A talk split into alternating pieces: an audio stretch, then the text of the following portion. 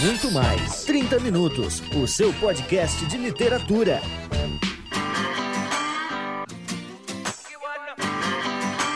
Sejam bem-vindos, leitores e leitoras, a mais um 30 Minutos, sua meia hora alucinógena de literatura.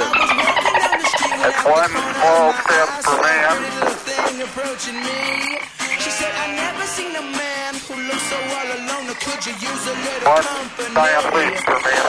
Na apresentação, Vilto Reis, editor e idealizador do site Homo Literatus. E junto comigo, a presença lendária de Cecília Garcia Marcon. Olha só, eu sou a lenda, eu sou a lenda tequileira e vamos falar hoje de coisas que interessam. Esses escritores em momentos gente como a gente, bebendo, fumando, caindo chapado, roubando, assaltando. Como assim? Não, para, para, tá me chamando de ladrão? Bêbado eu aceito, ladrão não. Gente como a gente. Olha, pelo menos na nossa cabeça a gente já fez muita coisa. Vocês parem de purismo, tá? e temos aqui ele, que é o bêbado mor revolt shakespeariano, Jefferson Figueiredo, co-editor do Muliterato. Gente, tirem, tirem as garrafas, os copos, tirem tudo que possa ser alcoólico, tirem, tirem as carteiras também, escondam. Que, bah, esse cast tá num baixo ou alto nível maravilhoso, gente. Vocês vão ver que os escritores são gente como a gente, são pobres, tem problema. Tem alguns que são burros, que nem a gente, então não se preocupe. que nem a gente quem? A gente é a gente. Enfim, gente, é um programa de alto teor alcoólico.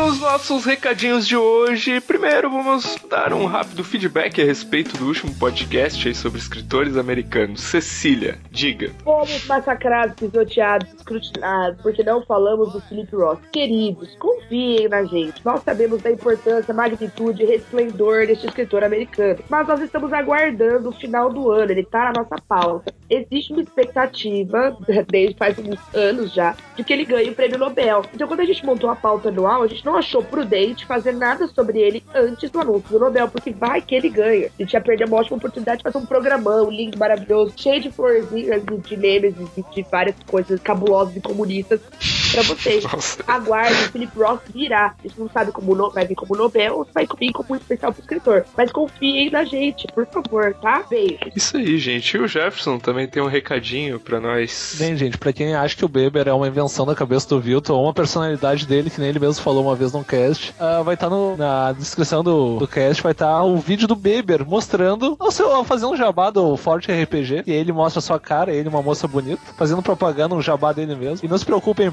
Não é uma invenção da nossa mente, o- não é o Vilton imitando outra voz, é um alemão mesmo, batata, bem diferente do, do Vilton, ainda bem. Acho até ele fica feliz e vejam o vídeo, gente. É isso aí. E nós temos uma notícia bombástica, né, Ceci? Bombástica, bombástica. Tem um livro importantíssimo vindo por aí com data de lançamento já da pré-venda já estabelecida. Vocês têm ideia de qual é, queridos? Ovelha, Memórias de um Pastor Gay, do nosso querido e ilustre Gustavo Magnani, a Xuxa desse podcast. Xuxa, Por em forma de gente, o líder internacional mundial de Guaíra, Nossa.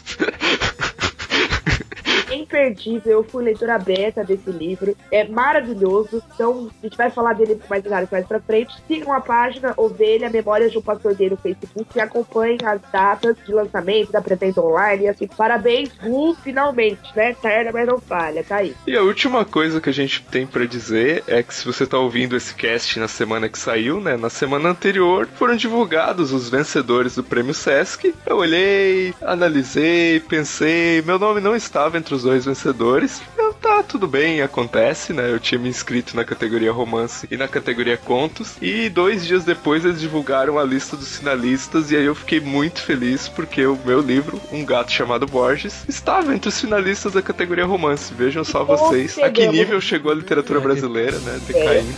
Golfinhos chegam a finais, gente. Golfinhos chegam a finais. Uma tendência animal forte, sabe? Tá caindo bastante.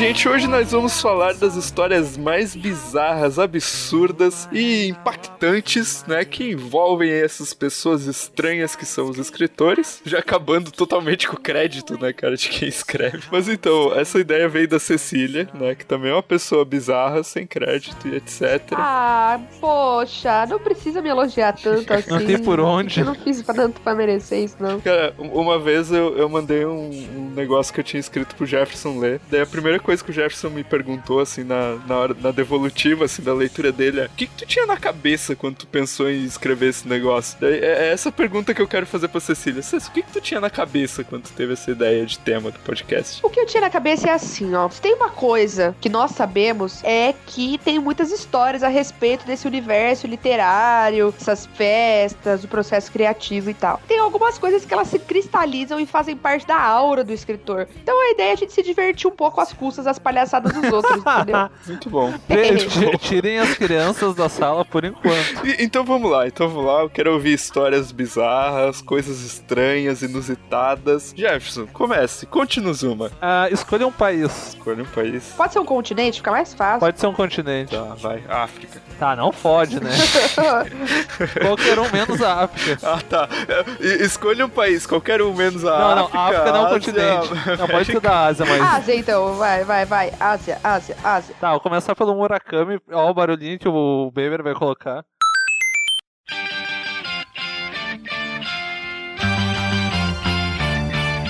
Ah, ô meu, a história de como o Murakami começou a escrever, eu acho que é uma das mais bizarras que existe, cara. Ele tava vendo um jogo de beisebol, e aí do Yakult Shallows, já começa mal pelo nome do time, né? Aí ele viu o cara dar um home run e simplesmente olhou assim: pá, cara, eu podia começar a escrever um romance. e ele foi pra casa, ele tinha um bar, ele fechou o bar mais cedo naquele dia e começou a escrever um romance. E assim o Murakami se tornou um escritor. Vocês imaginam o- a cena, o cara dando uma tacada, ele, pá, cara, pior que isso dá um romance, né? Não, não é isso. Ele olhou e tipo, ah, eu posso fazer um romance porque o cara deu um. Nossa, fa- faz todo sentido, né, cara? Reação. Agora, Isso explica várias coisas dos romances do Murakami, cara. Ah, Vários. Nossa, com certeza. Na verdade, isso mostra que nada faz sentido, cara, na vida do Murakami. Exato. Exato. É, nem o que ele escreve, nem os fãs dele, cara. Nada, nada, nada. Mas então, Ceci, você, conte uma mais bizarra. Contar uma história bizarra. Então vamos falar de Nelson Rodrigues, o Zé, o Zé da putaiada, né? Você é da putaiada. Primeiro, é uma coisa muito estranha pensar que ele escrevia aquelas coisas e ele não era um Zé, o Zé Putonildo da vida, entendeu? O aspecto bizarro da vida dele vem da relação dele do vício com o cigarro, que era uma coisa bem extrema. Então, ele quando ele era jovem, pegou tuberculose, como praticamente todo mundo no século XX. Não, não, quando, ele- quando o Nelson Rodrigues era jovem lá, eh, no século XVIII, mais ou menos.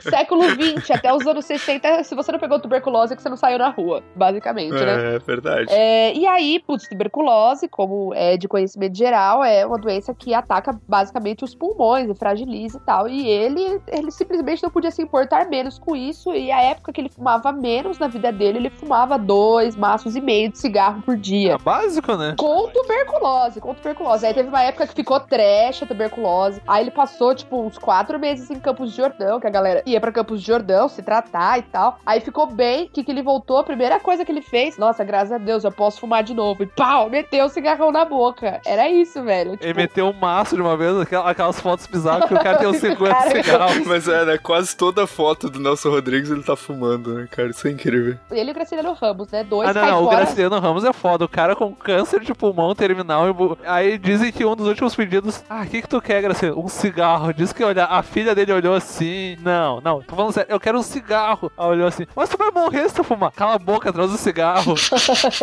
Mano, que coisa trash. E o Nelson Rodrigues era isso, tipo, e, e a família dele nem se metia besta, né? Tipo, ah, deixa, deixa fumar, né? Porque ele era bem genioso com algumas coisas assim. Genioso, assim. ah, é o Genioso. primeiro elogio que eu ouvi pra ele. Não me tira meu cigarro, seus putos, né?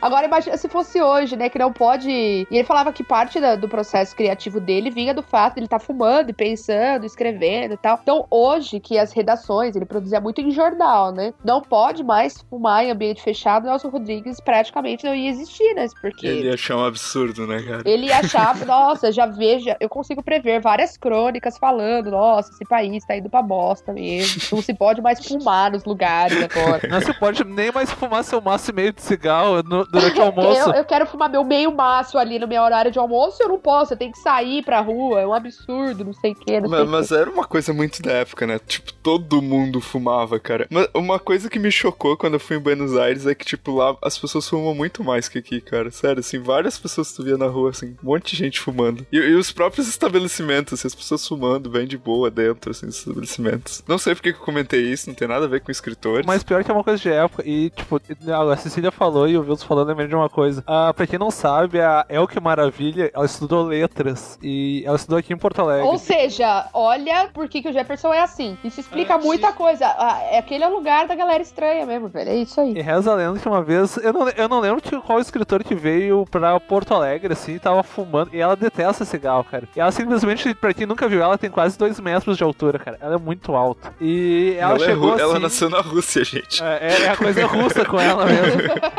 Maravilhosa, adoro ela. E tipo, o, o escritor tava falando e ela simplesmente chegou com licença e tirou o cigarro da boca, pisou em cima. Pode continuar. Eu não lembro que escritor era, cara. Era o Osmar Liz, lembrei. Nossa, que Não, foda. mas ela essa chegou assim, com licença, e tirou o cigarro da boca, assim, e pisou em cima. E, o, ca- e tipo, todo mundo ficou olhando pra ela. Ô, meu, isso há 50 anos atrás. Pô, ela era uma pessoa de. Pau grande. Não sei, cara, eu nunca medi. Cara, que coisa maravilhosa. Amei. Meu Deus, é o que Deus. me beija. Imagina ela com o Nelson Rodrigues, cara, imagina a cena. Nossa, pô, não, ia ser o encontro aí, o Nelson Rodrigues mandando ela. Ia ser um encontro de piroca Ia mesmo. ser épico, cara. Ia ser épico. Ah, meu Deus do céu. Eu vou contar uma chocante agora, vou contar uma chocante. Chocante. Agora vai vir chocante. Agora vai ser o momento choquito do podcast. Existe um escritor polonês chamado Christian Bala. E esse sujeito teve uma ideia maravilhosa, né? Eu, eu acho que ele é ao mesmo tempo o cara mais genial e o cara mais idiota de todos os tempos da literatura. Porque ele foi lá, resolveu cometer um crime, né? Matar uma pessoa, né? Basicamente isso. Uma coisa que se faz todo dia. E foi lá e escreveu um romance onde o personagem vai lá e mata uma pessoa. Ele foi lá e publicou esse romance que se chama Amok. Que é um romance que faz referências a Nietzsche, a Foucault, a Derrida. E aí, um belo dia, um policial que estava investigando o caso de uma pessoa que foi morta foi lá e comprou esse romance, né? Chamado Amok. Começou a ler, daí ele olhou assim: pô, mas como é que, o, como é que esse cara aqui tá amarrado exatamente como, como a vítima que eu tô investigando? E aí ele foi indo, foi indo. O nome desse cara é, Vro, é Wroblewski, né? Só tem consoante desse nome polonês. Não sei como é que as pessoas sobrevivem nesse país. É uma pobreza de Essa, essa língua eu não ia conseguir falar, né? Porque sem vogal, como que eu ia respirar? Com vogal já tá difícil. Meu Deus, cara, terrível. E aí o, o Wroblewski, ah, eu vou ficar repetindo isso até eu conseguir pronunciar. Ele foi lá e começou a ler o romance, a pensar, a investigar, investigar, investigar. E ele foi lá e desvendou o crime. Que o cara que tinha matado a vítima que ele tava investigando era o escritor Christian Bala. Não, ele merece um bala mesmo, cara. Vai ser Juca Bala assim no inferno. Não, eu lembro quando eu vi isso no Literatos TV sobre literatura policial, cara. Eu fiquei olhando, eu, eu juro que eu pausei e fiquei pensando, cara, existe gente burra, gente muito burra. E esse cara, porque eu, ele conseguiu assim, eu não sei qual foi a maior proeza da história, porque, bah, puta que. Essa é bala, Juca Bala, assim, lá no inferno, cara. É, é isso que dá, cara, tu falar um idioma sem vogal, cara. É isso. Ah, é culpa do idioma, cara. Nossa, velho. O Vilto se supera. Caceta. Ai, vamos pro próximo, Ah, cara. cara. Bah, não tem próximo. A gente poderia acabar o cast aqui e deixar isso no looping eterno e piscando a foto do cara, porque bah, vai ser burro assim no inferno. cara. Nossa, eu tô chocada.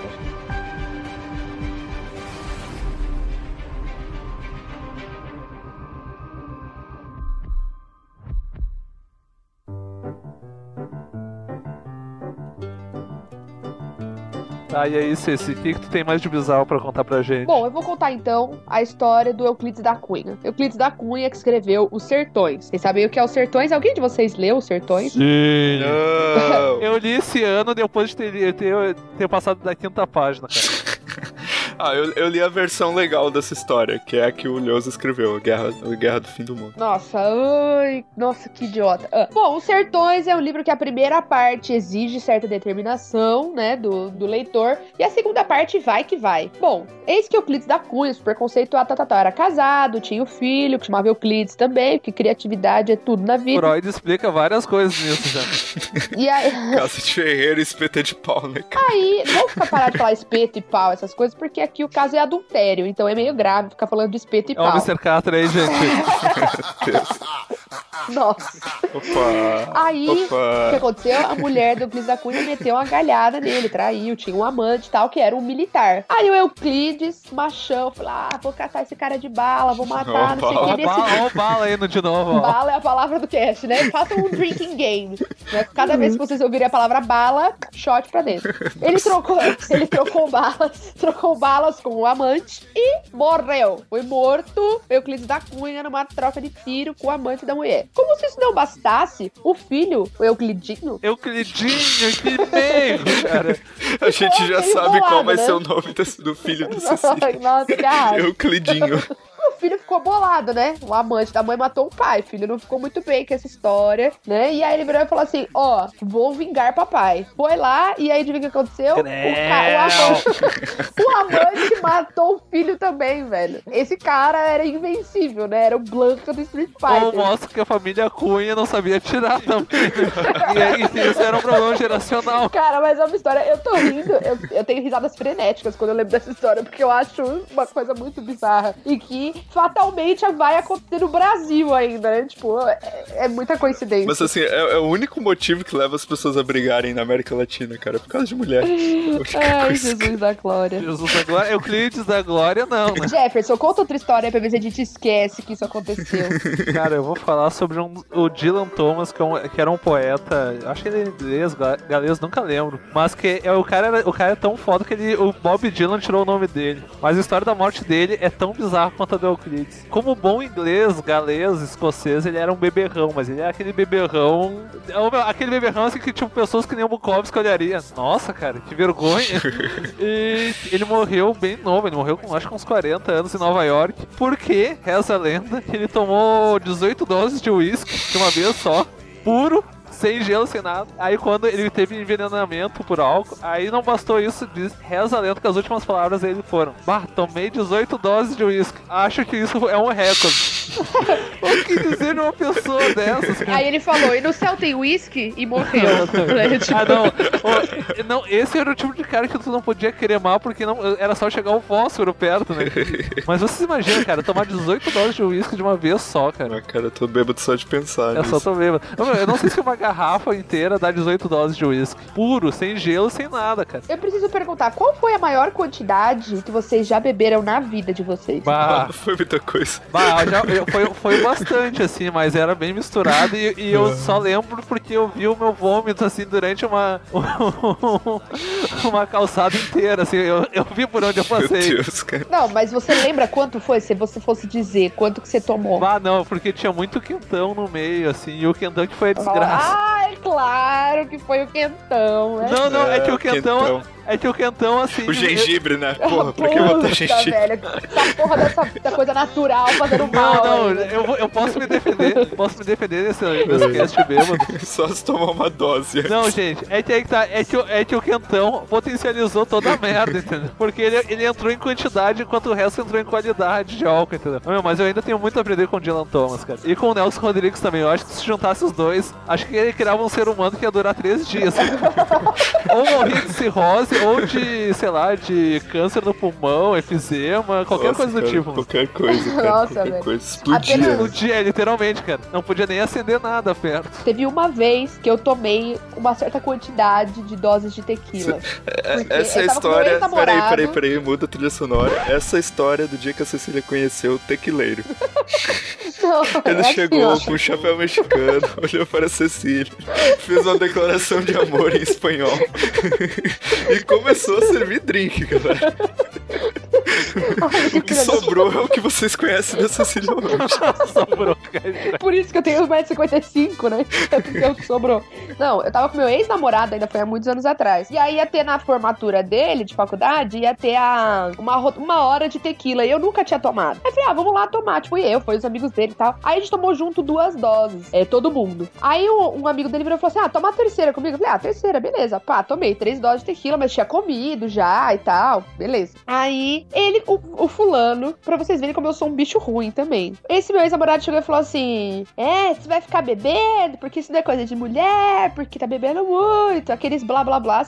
Aí eu fiquei tão feliz que pra cada reclamação que ele fazia, eu tomava um novo shot de tequila. gente, Nossa. Mas você vai ficar me enchendo o saco. Eu tô bem, eu tô. Ela preencheu esse 1,55m de tequila, a altura dela. Eu, imagino, eu, eu não quero nem imaginar, gente. Eu apenas não me lembro do resto da formatura, mas eu bebi bastante tequila. Isso mostra que o meu gênio ruim, ele permanece mesmo quando eu tô alcoolizada. Isso é uma coisa importante. Nem a tequila consegue, cara, acabar com o gênio. Nem a tequila consegue. Eu nunca. Aí, assim, ó, a única vez que eu tomei tequila de novo foi um shot na minha despedida de solteira. E aquilo me desceu de uma maneira não muito legal. Meu fígado virou e falou assim: você não vai começar, né? Você não vai começar. você sabe que é o bêbado barraqueiro desse cast, né? Aquele chato, Eu né, que fica eu arrumando não sou barraqueira, mas eu sou excessivamente alegre. Eu sou bêbado que conta piada, que dá risada alto. Ah, tá. Isso quer dizer que tu tá bêbado constantemente, né? Porque tu ri alto já assim. Não, querido, eu bêbada, você não tem ideia. Aí eu olho pras coisas, aí eu fico rindo sozinha, sozinha eu. Feliz, feliz. Muito feliz. E faço piadas, e o meu sarcasmo ele fica mais afiado. E aí eu acho muito, muita graça em mim mesmo. Então eu faço a piada. E às vezes eu nem consigo terminar porque eu já tô rindo. Deus, cara, É que foda. Daí aí, viu? Tu, que tu tem mais bêbado aí ou vai pra um lado mais decente? Não, eu, eu vou pra um lado que é, é praticamente uma dica de utilidade pública, né? Que é uma história do Neil Gaiman de como arrumar um emprego. Então, o Neil Gaiman é aquele cara que quando ele acabou a escola, assim, ele disse, eu não vou fazer essa porcaria de faculdade. Isso não vai me ajudar nada em ser escritor. Isso aí mostra que ele já era esperto, cara. Eu, eu me- estou me informando e digo, o Neil Gaiman é um cara muito esperto. Aí ele decidiu, ah, eu quero que as pessoas me paguem pra eu aprender a escrever. Eu vou ser jornalista. Foi isso que ele decidiu. Aí o que que ele fez, né? Ele mandou currículo, né, pra várias empresas e aí pra vários jornais e tal. E aí ele pegava e colocava no currículo dele, ah, escrevi para tal revista, escrevi para tal revista, fiz tal coisa, né? Dava aquela inchadinha básica assim no, no currículo, aquela melhoradinha assim, né? Todo mundo já colocou uma folha a mais de currículo, né? Quem nunca escreveu uma apostila de currículo, não é mesmo? Aí a justificativa do New Gaiman hoje é que assim, na verdade, ele acabou escrevendo pra todas essas revistas que ele colocou no currículo, mas ele só estava temporal, é, num, te- num tempo assim, numa linha de tempo diferente, entendeu? Filho da puta. Ele é meu herói, cara. Nossa, Pô, ele virou velho. meu herói. Eu nunca li nada do Neil Gaiman, cara, mas mas ele virou meu herói nesse exato momento. Ai, ai. Enfim, cara, e ele acabou dando certo na vida, entendeu? É, escreveu umas coisas que vendeu pra caramba. Tudo bem que ele escreveu uma biografia do Duran Duran naquela época, tá, gente? Vai, ele desceu baixo mesmo pra Eu chegar. gosto do Duran Duran, vocês parem. Ai, meu Deus. Enfim, mas o, o cara conseguiu escrever muitas coisas boas depois, fez um dos melhores quadrinhos de todos os tempos, que é Sandman, e eu não poderia deixar passar essa oportunidade de dar um fanboy aqui. Fanboy foda. Eu acho que o Beber tem que colocar como trilha sonora Hungry Like the Wolf pra trocar de. E o Beber é fã do Sandman também, do New Game, então ele vai fazer alguma coisa legal. Dark in the forest, close to hide. I'll be upon you by the moonlight side. Du, du, du. Melhor música, velho. Vou ouvir agora.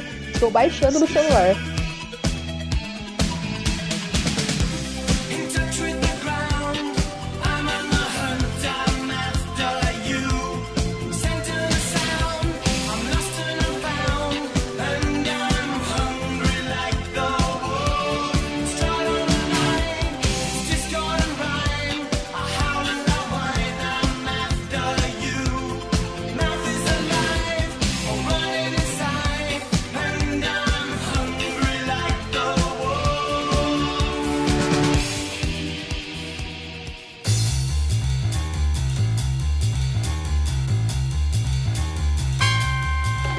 Cara, eu vou falar sobre uma das pessoas que, se eu pudesse conhecer um escritor, eu escolheria, escolheria esse, que é o Jean Genet, que era um cara que fazia teatro francês. Ô meu, ele, ele teve uma vida muito fodida, mas ele, ele era aquele cara que ele não bastava ter a vida fodida, ele gostava de foder com a vida dele. Ele, foi, ele perdeu os pais cedo ele foi criado no orfanato. Aí ele fugiu e coisas que todo mundo faz entre os 14 e os, 18 e os 17, ele perambulou toda a Europa, cara, batendo carteira se prostituindo e, e vivendo de tráfico, com, fazendo tráfico de drogas. Bana- banalidades da adolescência, né, Cecília? Coisa quem nunca, não é? Bem light, né? Bem de boa. Aí ele foi preso aos 17. Ele foi preso várias vezes, mas aos 17 ele foi preso. Aí ele começou a escrever na prisão. E ele fez um romance falando sobre como ele foi. Ele, ele batia carteira, se prostituía e vendia drogas. E começou, e começou a publicar e ficou amigo de. Oh, ele ficou amigo do Sartre, ele ficou amigo do, de vários. do Cocteau. Ah, ele ficou amigo de vários escritores. Só que ele continuou escrevendo e batendo carteira e roubando os lugares. Só que chegou num ponto que ele, tipo, é, ele foi preso em 1950, ele já tinha uns 40 anos, gente. E ele já era um cara bem famoso. E eles chegaram assim, ó, ou tu, ou tu vai ficar preso pra sempre, ou tu dá um jeito. Aí foi o Sartre, foi esse monte de bobá, todo mundo dizendo, cara, não rouba. E conseguiram fazer, comover as pessoas pra não, ele não ficar preso ah, por prisão perpétua. O que, que o filho da puta faz, meu? E o cara sai, em questão de 10 minutos, ele rouba uma loja, cara. Eu não sei como é que alguém consegue sair da prisão.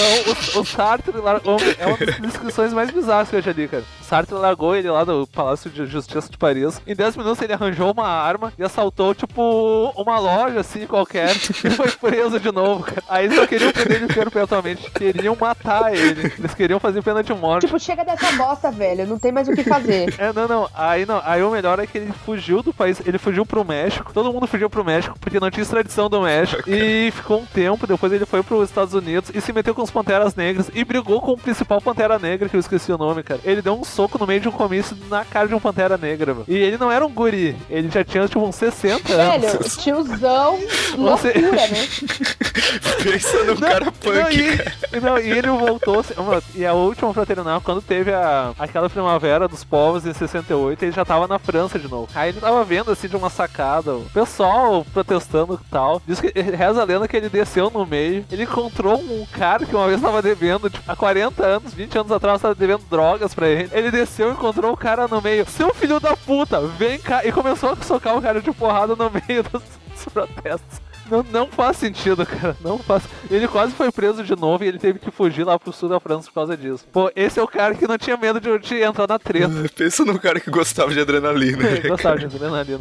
E não, a história dos Panteras Negras foi depois que eu acho que foi por causa disso que ele fugiu pros Estados Unidos aí depois. Ô meu, o Jean Genet é foda. Ele escrevia peças sobre as, as merdas que ele fazia, entre outras coisas. Mas as peças dele são muito foda também. Pô, Leio. deve ser divertido, cara. Nossa, que por é fim favor. de ler. Que rolê é esse, né, velho? Quem é essa Ô, pessoa? meu, ele escreveu uma peça, cara. A peça não é a mais famosa, mas é a mais chocante. É uma peça que escreveu só pra negros, quando ele tava lá com as Panteras Negras, e que o auge da peça é uma mulher branca sendo estuprada coletivamente por negros. cara. Nossa. Imagine o tipo de maluco que ele era. E tu não consegue ficar contra o maluco. Só histórias light, cara. Stars Lights. Ele era abstêmio, ele só usava drogas, mas ele era abstêmio. Ele só usava drogas, mas ele era abstêmio. Ele só Essa foi uma drogas. frase que fez sentido em que planeta será? Na França isso faz sentido, cara.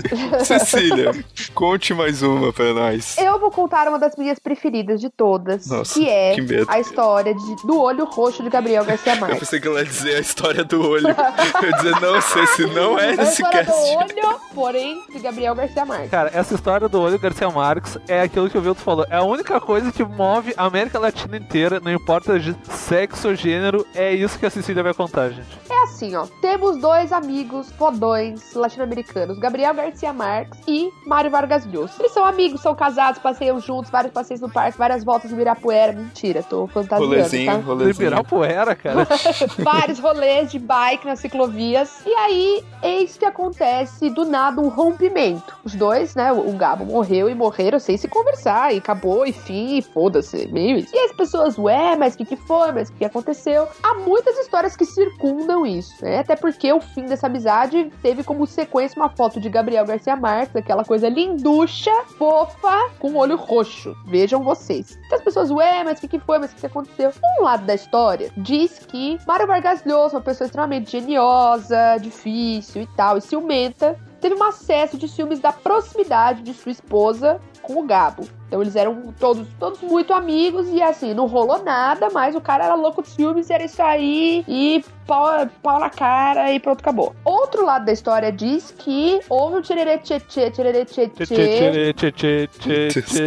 o Jefferson é o cara que se empolga. entre o Gabo e a esposa do Nhosa. Pessoalmente, eu tendo a acreditar que não rolou nada. Por mais que eu fique brincando, já tenha brincado, inclusive no cast do Gabo, que a gente fez de homenagem, eu zoei. Falei, ah, o Gabo pega a mulher dos outros, né? Eu, te, eu tendo a acreditar que não aconteceu nada, né? Principalmente pela, pelo relacion- o tipo de relacionamento que o Gabo tinha com a esposa dele. Mas. Nunca saberemos, não é mesmo? Eu sei que o Lhosa foi lá e meteu a muqueta na cara do Gabo e eu amo essa história, porque mostra que esses escritores vencedores do Nobel também tem dia de gente como a gente. Gente da gente. Também tem dia de, ó, busão lotado, tô puto. Também tem dia de quem é essa vaca no seu WhatsApp. Quem é essa vaca do seu Eles também tem esses dias e eu amo essa história. É isso. Cara, eu acho essa história muito foda por um motivo, cara. Porque mostra que tu pode ser um prêmio no- Nobel, tu pode. Pode ser o Lhosa lá, com sua aristocracia. Mas, pá, cara, o sangue latino às vezes canta. E quando canta, cara, o, o- o olho não importa de quem vai ser, mas vai tomar, cara. Vai tomar no meio. Cara, sabe, sabe o que, que eu lembrei, cara? Né? Começou a falar de latino e tal. Tipo, a história não é do escritor, mas a história, tipo, tem a ver com o Homo Literatus e com o Roberto Bolanho. Foi uma vez que a gente pegou e... O Roberto Bolanho, escritor chileno, né, gente? Bolanho, aquele que o Jefferson gosta, que a gente já falou um monte de vezes aqui, o Bolanho, gente. Aí a gente vai lá e posta uma foto no Facebook do Homo Literatus, daí coloca, né, que é o Bolanho sentado numa calçada com a mulher dele vendendo bijuterias. Aí, aí surge um indivíduo,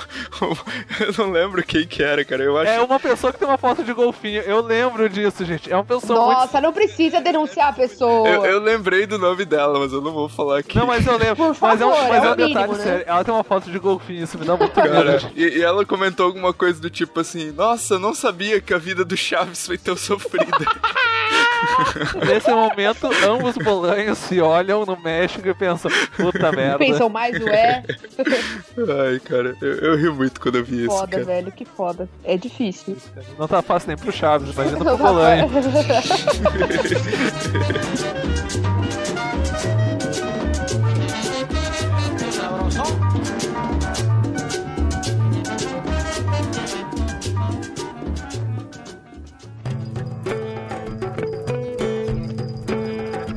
Vamos falar do Shakespeare, porque normalmente quando a gente fala, tipo, Shakespeare, Camões, a gente pensa em pessoas elevadas, cultas. Reza a lenda que o senhor William Shakespeare, ou o Guilherme Sacode a Lança, se a gente traduzir o nome, Como assim, cara? o William Shakespeare Sacode a Lança, Nossa, cara.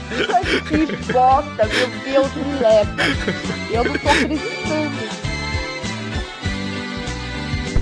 Não, mas reza a lenda que o Shakespeare morreu depois de uma coisa que todo mundo faz, assim. Já que a gente tá falando de bebida, reza a lenda que ele e o Ben Johnson, que era um cara de dois metros, ah, beberam durante três dias seguidos e que o Shakespeare arregou e morreu, de si- porque ele bebeu só durante três dias, gente, imagina. Ou talvez um dos maiores gênios da humanidade morreu de cachaça. Eu acho. Morreu colocando digno. tudo pra Eu fora. acho isso digno. Sério, melhor pessoa. Por favor, gente. Por favor, melhor pessoa. Três dias de pingaiada total. Sem dormir, é sem dormir, gente. Não é tipo tomar cachaça, não, sem dormir, foi direto. Pensa assim, como foi na essa rave, né, cara? É, Shake, você pensa que cachaça é água, mas cachaça não é água, não, né? Por favor. Não, e, tem, e dessa lenda tem uma coisa que eu acho, um detalhe que uma vez que eu li eu achei muito bizarro, cara. O Shakespeare tinha algumas manias. Uma delas que ele só bebia com a mão esquerda. Sabe-se lá qual for o motivo, ele só bebia com a mão esquerda porque ele dizia que, como é que é, empoçava a bebida, alguma coisa assim, gente. Nossa, isso já, Ah. isso já me soa como se ele fosse amigo do Vilto, desculpa.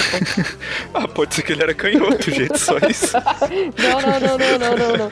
Eu acho que o Shakespeare tinha aí seus acessos de viltício, que é uma coisa perigosa. Ah, cara, se eu tivesse um décimo da genialidade do Shakespeare. se, ele, se ele fosse meu amigo e deixasse eu plagiar uma peça dele, já tava Ô, meu, se eu tivesse um décimo do, do fígado do Shakespeare, eu já tava feliz, cara. Eu tô beber três dias seguidos. Puta que pariu, Cara, cara. que rolê foi esse? Esse dia foi louco.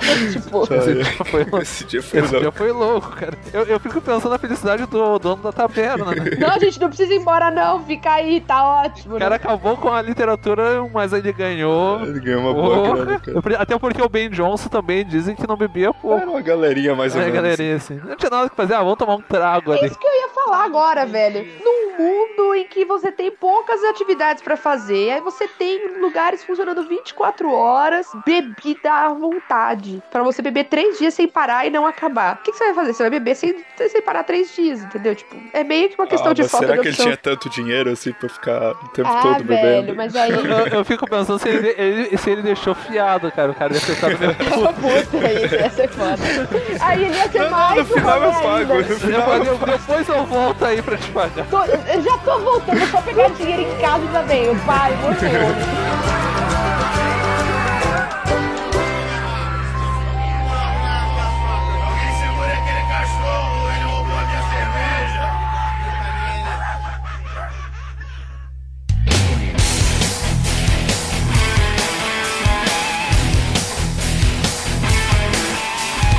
Minha gente, depois desse papo de bêbados aqui, nessa coisa meio de bar, assim, de ficar lembrando história, Ah, tô bêbado, cara. Eu tô. as coisas meio. Eu bebi só um pouquinho, sabe? Não, é. A gente quer que vocês coloquem aí nos comentários histórias que vocês Então, isso aí eles vão colocar no correio pra gente. Ai, ai, o endereço vai estar embaixo, gente. Se vocês quiserem mandar, um pequeno goró, a gente aceita de a coração. Dylan Thomas, a lá Então, Shakespeare. gente, comentem aí. Coloque as histórias que a gente não lembrou. Coloque a experiência de vocês aí, de quantos shots. Compartilhem rolês alcoólicos com vocês com a gente, entendeu? Aqui a gente abriu o coração. Eu contei uma história de formatura em que eu conheci a tequila e ela me conheceu. Isso não é qualquer coisa. O Jefferson Essa é contou uma que. versão, gente. Lembrem da história do dia que a Cecília conheceu o tequileiro.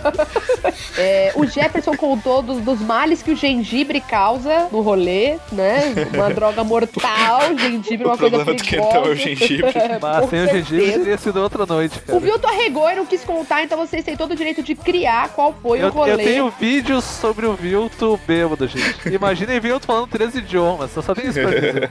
É, aquela risadinha amarela do Vilto nesse momento, Aquele dia foi louco.